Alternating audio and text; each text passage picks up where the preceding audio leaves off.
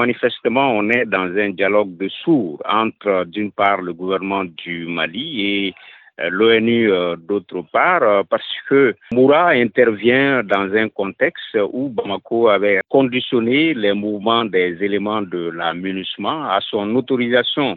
On avait vu à un moment que ce soit le contingent allemand ou d'autres contingents il devait passer par Bamako pour pouvoir euh, se mouvoir, soit à travers euh, des vols dans le nord, dans le Sahel, soit peut-être pour organiser des patrouilles.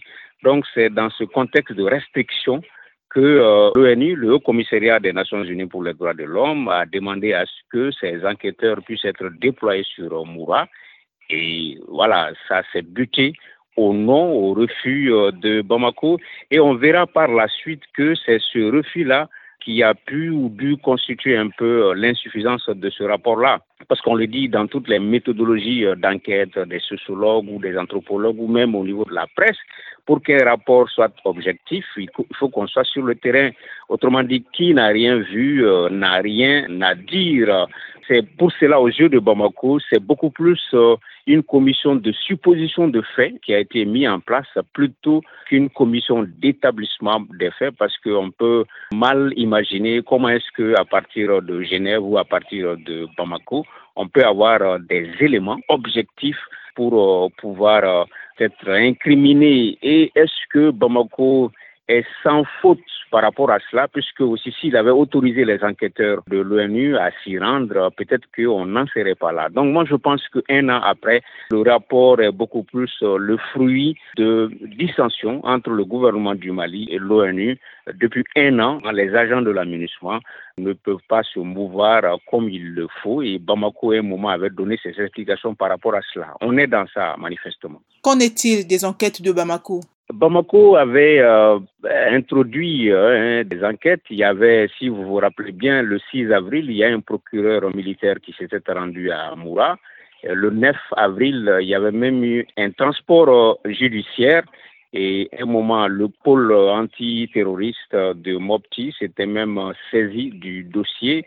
Et pour cette affaire de Moura, comme bien d'autres, hein, c'est bien le reproche qu'on peut mener à nos autorités judiciaires et la plupart du temps, leur réponse, c'est que le temps de la justice n'est pas le temps de la presse, n'est pas le temps des citoyens, puisque même au Mali, indépendamment de Moura, il y a eu des attentats, l'attaque du Radisson Blue, l'attentat de la terrasse, euh, qui étaient des attaques terroristes fortes à l'élan international, jusque-là, des enquêtes avaient été ouvertes, mais jusque-là, on n'a pas de résultats. Et ça, ce sont souvent des attaques il y a pratiquement dix ans.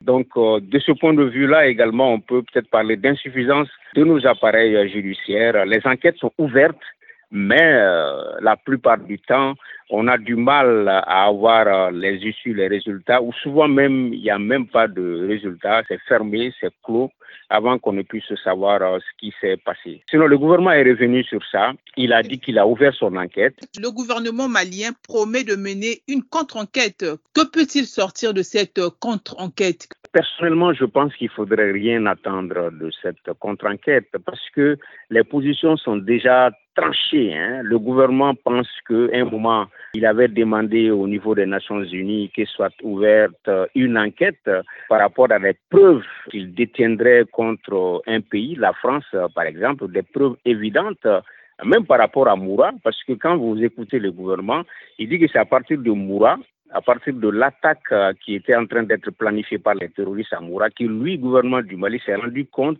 de la collision de certaines puissances occidentales, en l'occurrence la France, avec les terroristes. Et si l'on fait ce rappel-là, le gouvernement pense que les Nations Unies devaient ouvrir une enquête pour confronter ces preuves avec euh, l'établissement ou non de collision avec euh, la France. Et quand on garde ce postulat-là, on se dit que la contre-enquête du gouvernement, il ne va rien en résulter parce que le gouvernement est sur une position figée.